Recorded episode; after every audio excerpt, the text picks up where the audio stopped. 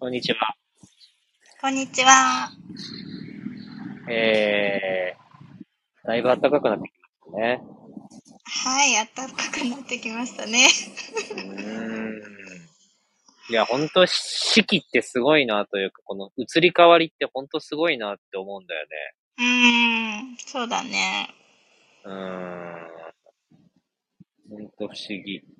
あったかいなって感じてるときと、うわ、寒いなって感じてるときがうん、ある、あるっていうこと自体がすごい不思議だなと、今日の朝思いましたうね。ん。うん。本当ですよね。うん。今日は、はいえー、現実を許すというテーマですね。はい。これは非常に壮大なテーマというか、うん。まあ、す人として生きる以上、なんか、到達点みたいなとこありますよね。そうですね。軽いな なんか、ごめんごめんごめん。なんかさ、そう、一世の深さと私の軽さのこのなんか深い軽いみたいな。いや大事よ。結局さ、からさ、あの、うん浅い思いになっちゃって最悪でしょ？はいはいはいはい、そうですね。そう、深い軽い。これがね、良さですから。うん。でそうですね、そうですね。そうです、そうです。だから今日もルンルンと、あの、ディープにいきたいと思いますけども、はい。春の陽気の中ね。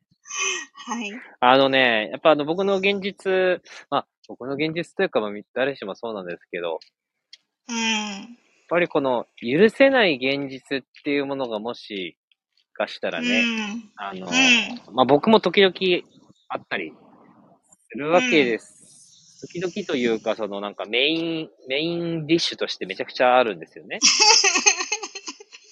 でなんか、そもそも、いや僕のね、許せない基準ってめちゃめちゃその、ゆる、許す基準ってめちゃめちゃ高くて、なんか、高い高い高い高い。そう、人を、人のなんか価値観とかに対してはめちゃくちゃニュートラルなんですよ。基本、生き方とかうん価値観とか、その、何言われるとか基本ニュートラルなんですけど、なんかうん自分に起こってる現実に対しては、基本的に、あの、円満じゃないと許せないんですよ。あの、なんか、自分と関わっている人がそもそもなんかこう、エネルギーが低くて笑ってないみたいなことって、こう、なぜ俺の人生に起こってくるのかがマジで謎みたいな。そういう基準なんですよ。うん、そうね、そうね。そう。で、僕自身やっぱりこう、人を、なんでしょうかね。まあ言葉選ばずには本当巻き込んで生きてきたというか。うんうんうんうん。うんうんうんうん。あのー、自分のエネルギーレベルまで、その、その場を高めてね。それは例えば合唱コンクールやるなら絶対僕指揮者で、あのー、バスから、うんあのー何、ソプラノから、アルトから、テノールから、そのすべてを、やっぱりうん。うん。エネルギーをその最大値まで高めるとかね、例えば。うん体育祭一つとって、も、その、うん。1年生から3年生の赤組、青組、黄色組、ピンク組、なんかいろんなそのさ、カラーを、うん。まあ、最大値まで高めるとかね。うん。うん。仕事一つとってもそのプロジェクトを通して、例えば採用っていうプロジェクトを通して全社を巻き込んで、業界でランキングを取るとかね。うんうんうんうん。だからその自分、その一人が持ってるその生命エネルギーというものを爆発させれば、基本的にはそのレベルまでえームーブメントを起こせるっていう基準で生きてきてるんですよ。うんうん。そうだね。その通りだと思う。にもかかわらずですよ。うんうん。目の前で接している人が、例えば、なんかこう、僕に対して不満を持ってるとかね。うん。っていうことが起こって、なんかその、親はどうしようみたいなそうね。風になってくると、うん。なんかこれはなかなか僕にとっては難解な課題だったんですけど、うん。まあ、結論、それを作り出しているのはすべて、まあ、その、作り出しているというか、まあ、その現実が僕である。つまり許せないからこそ許すための現実が起こるっていう、ここのやっぱ二項対立だよね。うんうん。そうだうんね。そうそうそうそうそうそう。そうそうそうそうそうそう。だから、いやー、なんか、つくづく一連卓上でもこうしたいことをしようとすると歪みが生まれて結局できないじゃないですか。うん。その通りです。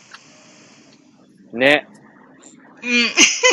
で、逆にさ、俺なんかしたくない、したくないとか言ってさ、めちゃめちゃ抵抗してさ、嫌がってさ、マジで本気やめてとか言ってさ、いい加減にしてとかさ、勘弁してとか言いまくってるのにさ、やらなきゃいけないことはやっぱやらなきゃいけないじゃん。でもさ、やらなきゃいけないっていう現実が起きてるのはさ、やめてやめてって思ってるからだね。うんうんうんうんうん。ゆる、やっぱ許してないんだよね、現実を。うんうんうんうんうんうんうん。そう。そうね。だから現実っていうのは自分の内面が投影されたものっていうことでなくて、今日からですね、ぜひ、現実は私であると。何かが投影されて、例えばこの人に鏡として映ってるとかね、そんなレベルじゃない。もう起こってくることすべては私であると。うん。私が宇宙で現実が宇宙だと。まあ、これしかないね。壮大すぎる。いや、これはやべえ。本当にやばい。あの、なんていうの、そこ、あの、申し訳ないけど、俺も至らず、本当にそこは、なんだろうな、自分の内面と現実の関係性みたいなところで捉えてる節がどうしてもあってね。やっぱりその、うん、すべて、現実がすべてが宇宙であるとか、自分の内面がイコール、イコール現実というか、そう、自分が宇宙であり、その起こってることがすべてが宇宙であり、それを、あの、作り出しているのは神である、私自身であり、それを許すのが神そのもののあり方であるみたいなところまでは正直だ至ってなかったですよ。申し訳ないですけど。いや、本当に未熟ながら。い 確かやそ、ねえ、そうでしょ？に。そうだね、そうだね。いや、そう、だだねからやっぱ人間的要素ね。っていうか、その、うん、そこがやっぱ悟ってない部分が大いにあって、苦しい、直近でもね、うんやっぱ1年とか苦しんでましたけど、なんかようやっと。ね、リアルにね、こう、あ、マジでこれは許していかないと死ぬなと。人間として死ぬなと。うんうんうんうん。そして、したいとか手放していかないとうん、苦しいし、したくないも手放していかないとこれ苦しいし、なんかこいつの態度が、なんかこれはどうなんだみたいなこともね、正しさを持ってるとマジでうまくいかないし、もう全部これ私っていう風に、こう全部私っていうのを許さないと、もうあの、理屈が通りません。どうしましょう。もう、あの、完全に破壊されてますね、思考を。はい。それでしか説明がつかない。面白いだけど。う確かにね。確かにね。ん。はい。で、ずこう、自分の内面が外にうん投影されてる、作り出してる。それは何だろうかっていうことでは、もう説明がつかなくなってきたということですかね。そんなね、ちまちまやってる場合じゃない。そんなんで一個一個ね、紐解いてね、あ、私のこういう信念がね、あ、こういう人の態度を作ってるなとか、やってるうちにもう諸行無常でどんどん現実変わってっちゃうんだからさ。そんな暇ないのよ。こっちとら。マジで。その全てが私であるっていう、今ここで全部受け止めないと、全身全霊で。うんうんうんうん。もう、まあ、皿回しみたいなもんよね。全部この現実が全部皿だとしたらさ、その皿の全てを回し続けないと、うん。あ、これ、この皿みたいな感じに集中した瞬間にどっかの皿落ちるやん。そうね。フォーカスがね、そっちに行った瞬間ね、みたいなね。うんうん。そう、かるよ。からもう全部の皿が私だっていうね。うん。そうそうそう。それはまあ、そう、まさにそうだね。許しですよね、やっぱりね。許しですね。で、愛とはこう、許しであるというね、テーマについて先ほども話してたわけじゃないですか。あ、そうです、そうです。話してで、ました。司法はやっぱこの辺を5歳とかさ、中学2年生とかね。この方、あの、5歳で、あの、黒揚げ波長に自分の魂あげちゃってますからね。やべえやつですから、本当に。その時点でもう自我崩壊してるんですよ、ほぼ。そうね。そう自我が形成され始めるプロセスで自我を手放してるっていう、下脱してるっていうね。人類としては。本当にやばいやつですよ。うん。どういうことって聞いてる人どういうことって感じじゃん。魂あげ、黒揚げ派にあげたってどういうこと？ね、下脱に興味があるわけでもさ、仏教をね、好きなわけでもさ、なんか悟りたいわけでもなかったのにね、いや、5歳児がそれはないでしょ、さすがにない。な、ないない、なさすぎるな。そうそうそうそう。ないけどさ。そうそう。うんまあ本当にね、自分じゃどうしようもない現実と言いますか、体うん。験うん。をしていく中で、うん。うん。うん。その地に至るわけですよ。説得力がありすぎるよ。そうそうそう。そこでね、ちょっと絶望感っていうものをね、味わうわけですよ。う5歳にして。ん。絶望ね。そうそうそう。そうすると、こう、その時、当時はやっぱその絶望感っていう、絶望っていう感じの、なんか意識というか、はい。なんだろう、言葉も知らないからさ、うん。あ、これは、なんかもうどうしようもないな、みたいなうん。感じ。で、その、小川を見つめながら、黒揚げ波長が飛んでる中、うん。私の魂あげるねって言ってあげるわけです。そう。はい。その話は何度か聞きまして。そう。そうすると、んまあ、不思議なことに、うん。現実が、じゃあ、うんいわゆる改善というか解消とか、うん。なんか、いわゆる人が言ういい方向にとか、うん。あの、向いてるわけでは全くなくて、うん。むしろ、なんだ、本当に変わらずというか、うん。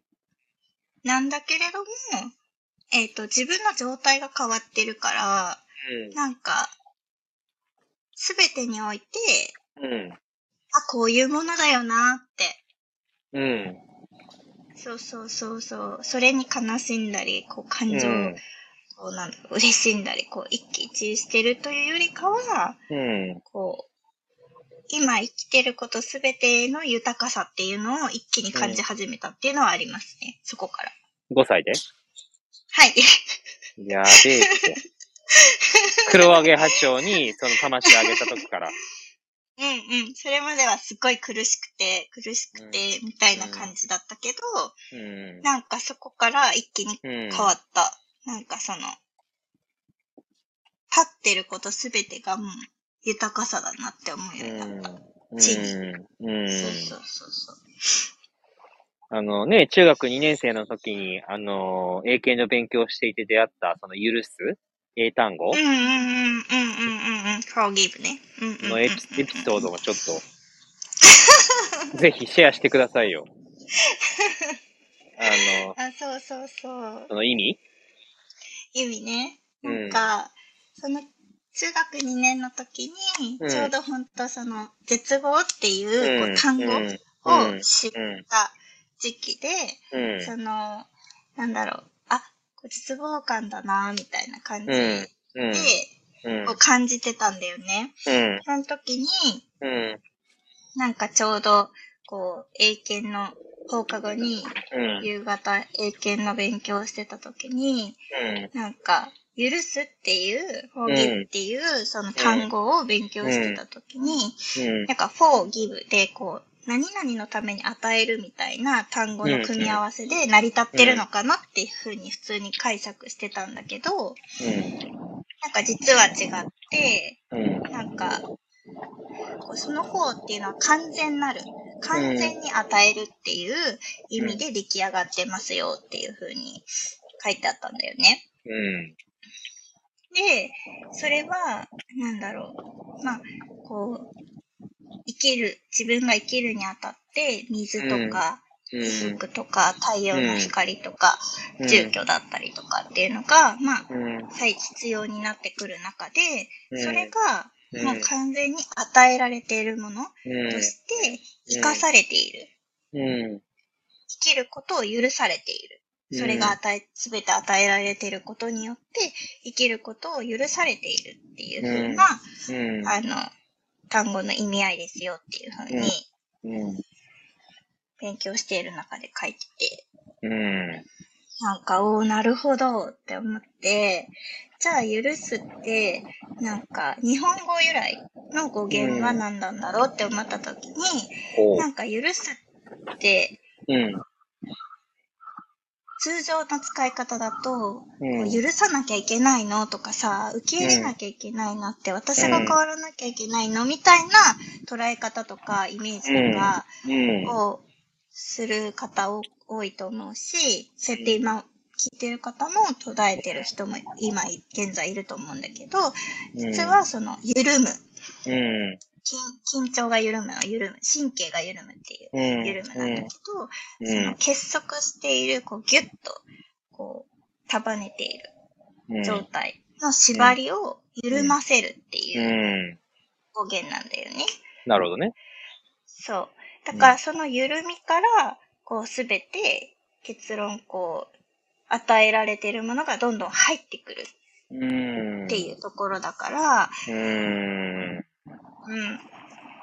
なんか自分が許さなければそこに本当に与えられているものは入ってこないし、許せばそこに広がるから、うん。与えられているものが入ってくるしっていう。現実がどんどん、うん、起こっていくっていうところですごいつながって、あ私はじゃあ、こう弾く、その縛って許さずに、すべて与えられているものを弾いていく人生ではなく、うん緩ませて、あの、すべて与えられているものがあるんだったら、何が与えられているかっていうのを感じて生きていこうって思ったんだよね。うん。うん。それが中学2年の後半の夕方の勉強です。牧師です、完全に。あの、ミサですね、これは。完全にね。そうですか。日曜礼拝になりました。いやー、そういうことよね。うん。あ痺れるよね、でもね。ときめきが溢れるよね。りがとう。ううんーん。そうそうそう、ちょうどね、それを今日アリーナの投稿上げてる時に、ああ、そういうことあったなっていうふうに、あの、思い出しました。うん緩むね。だから、いいことが起こっ、緩むといいことが入ってくるとかじゃなくて、緩むと違う違う違う。うんい。ろんなことが入ってくるんだよね。そうそう、すべてが入ってくる。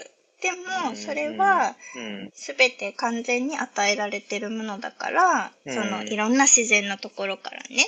うんだから、じゃあ自分が生きていく中で、そ、の、与えられてるものって何、何なのかなっていうのが単純に知りたくなったってこと。いいこととか悪いこととかじゃなくて。うん、そうそう。なんか、自分にとっていいと思う判断することだけを感じたいっていうのはもう終えてたから、その5歳の時に。うん、それは別にその、起こらないっていうか、その、なんだ、悪いことばっか起こるとか、いいことばっか起こるっていう考えはもうなくなってたんだよね、そのすでに。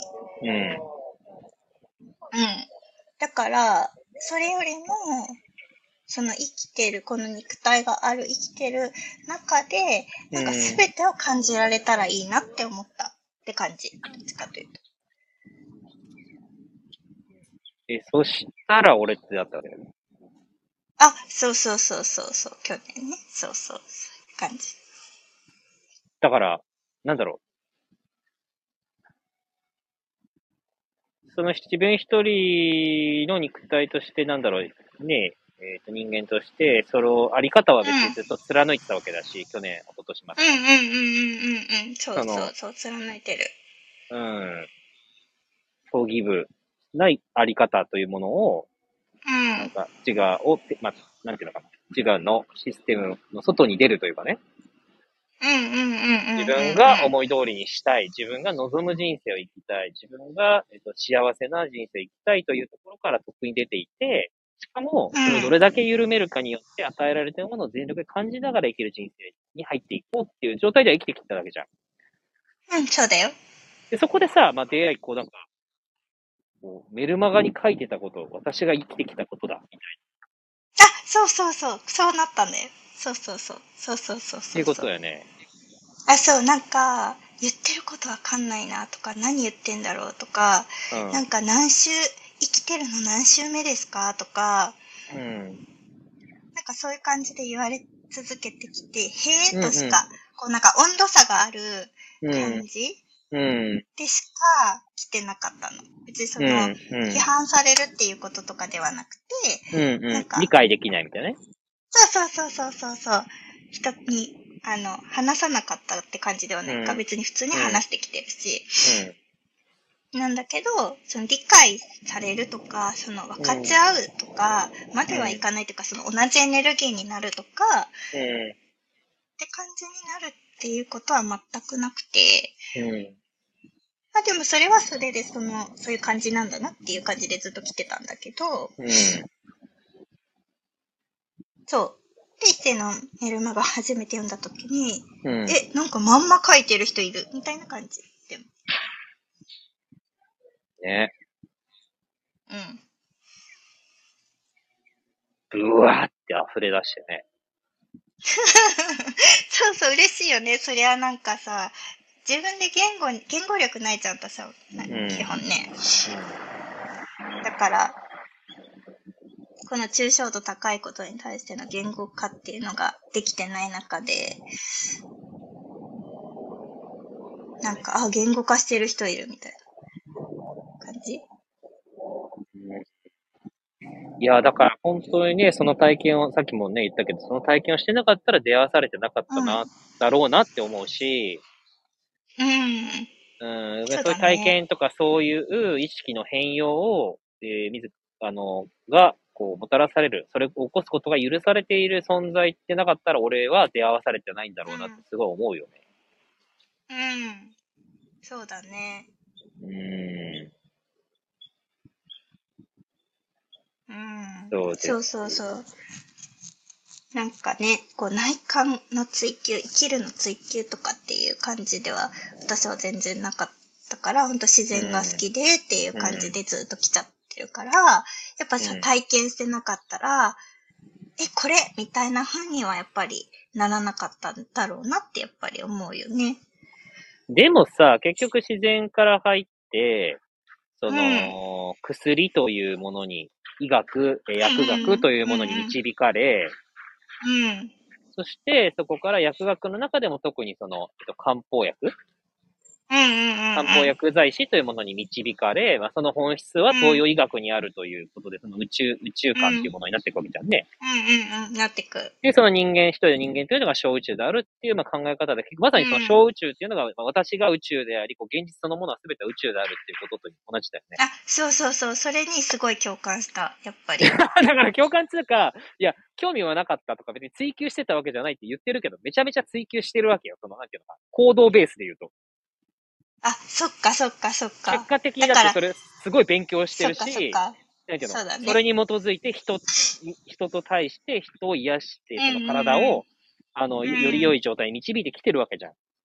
うんうんうんうんうん。うん。そうだねから、だからそう、意識的に興味がないだけだよね、やっぱね。あ、そうだね。なんかカテゴリーとしてそっちに行くみたいなのがなかっただけであって、ってことだよね。そうだね。そうそう。でもそれがなんか一つなんだっていうのは今はすごいわかる。いや、ほんとね。うん、心身カテゴリーな一よって言ってたもんねく、そうそうそうそうそう、一つなんだっていうことはすごい、ね、やっぱ分野別とか、専門性とかっていうのが高められてる今、うん、うん。それがないと、まあ AI に負けてしまうとか、うん、そういうことが基本的にまあ医療業界でもすごく言われてるし、うん。専門性を高めましょうみたいなのが、うん動きがすごく強い中で、うん。なんか、その専門性を追求しても結論、そのすべてのところに至るなっていうのはいつも思う。ねえ。ほんとそうだよね。うんうん。だから命ってなんだろうっていう問いが生まれた瞬間、うんもう、なんだろう、命と向き合う現場に行けば行くほど絶対に、なんだろう、そうそうそうそうそう、意識とか精神とか生きていくっていうところにもたどり着いちゃうから、遅かれ早かれ。そうね。うん。そうや思うよね、やっぱり。うん。うん。まだやっぱね、量子力学とか仏教とか非常にこれ実は近いって言われてるけど、そういう最先端のものと、まあ医学もそうだよね。うん。そうそうそうそう。まあ全ては一つの結論にたどり着くっていうために、まあ違う山と、山から、うん登山口から登っていってるみたいなところだよねうんうんうんうん。そうそうそうそうそう、そんな感じ。うんはい。ということで、はい。絶望まあでも避けてる、逃げてるとやっぱね、ある時、まあそれが絶望の地に立たされる時が来ますけども、絶望っていうのは基本的にはその、望みが絶えてる状態なので、うん、自我の動きが停止するっていう、停止せざるを得ない状態ってことなんですよね。うん、うん、うん、うん。そう理想がない、そう、理想がない、望みがないってことはやっぱり理想がない、願望がない分、もうそただそこにいるしかないっていうね。うん。うん、もうどうしたらいいかわからない。わからないわからない、難しい、どうしたらいいのって言ってるその絶望状態、それでいいっていう。それでいい。うん。何でもいい、それでいいっていう、まさに緩んでる。結束が緩んでも、うん、もうどうしようもないって、この結束してたものがこう、うわーって離さざるを得なくなった時に、うん。ドバッ、ドバーっと入ってくるわけだよね。そうそうそう、こう、タンポポの綿毛がソファーってなったみたいな感じになる。うん、ずいぶん俺の感じ違うけど。そう。私の感じ、そんな感じ。中和、完全に中和してるよね。俺あの、綱引きの綱が、綱がほどけるみたいなイメージだったからね。いやいやいや。なんか、そんなんじゃないよ。そうか、そうか。うん、そうだよ。まあだからやっぱ目の前に、そう、すべてがね、自分、あの、自分そのものだから恐れてるものはやっぱ恐れとなって、抵抗されたりとか反対されたりとかして怒るし、それを変えようとすればするほど、そのし自分のその、なんだ、変えようということはそれが不満ということだから、その不満どんどん高まるし、問題はどんどん複雑化するし、そうそうそうそうそう。うん。早くとにかく降参して、サレンダーして許して、あの、あ、今、今の私はこれなんだ。今の私がこれなんだっていうふうにやっぱ観察してね。うん。うん。うん、許して溶かしていくことだよね。そうです。うん。そんな感じかな？はい。いいね、なんか。あの すごいこう、ねえ、交差してる感じがいいね、一連着と。してる感じがいい、自画自賛。自画自賛してる人たち。いやいやいや、心地いいなと思ってさ。うん。うん、どんどん変わっていくなと思ってさ。そうだね。買ってくね。うん。うんうんはい。ってことで今日はこの辺で終えていきたいと思います。はい。近日を許すでした。ありがとうございました。はい、ありがとうございました。